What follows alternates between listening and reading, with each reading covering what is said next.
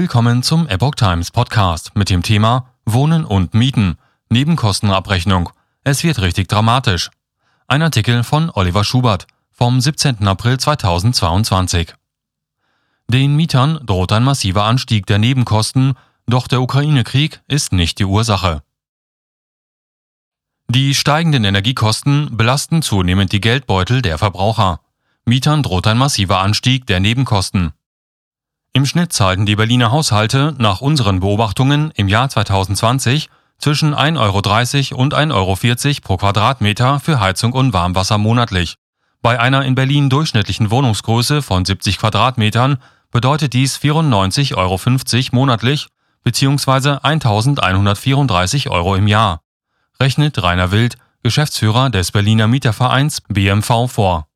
Gehe man von einer 8-prozentigen Gaspreissteigerung und einer 31-prozentigen Ölpreissteigerung inklusive CO2-Bepreisung im vergangenen Jahr 2021 aus, dann müssten die Mieter mit einer Nachzahlung für 2021 bei gasbeheizten Wohnungen mit etwa 100 Euro rechnen.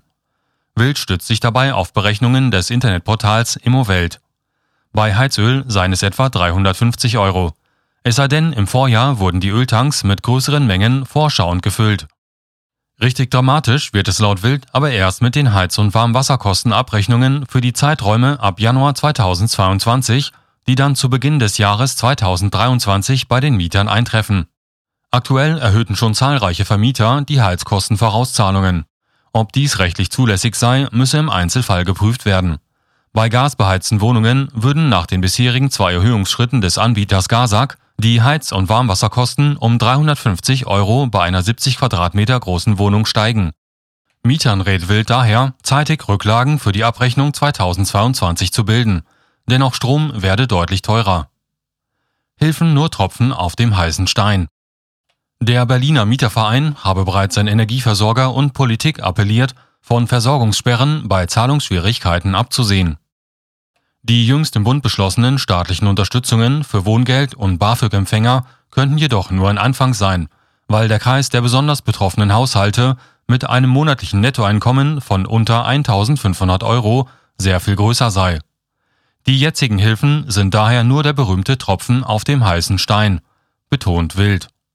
Andererseits sei auch nicht einzusehen, warum mit Steuergeldern nun die Kassen der Energieanbieter gefüllt werden müssten. Wild weiter, Insoweit weisen wir auf die missverständliche Zuschreibung hin, der Ukraine-Krieg sei die Ursache für die Energiepreissteigerungen.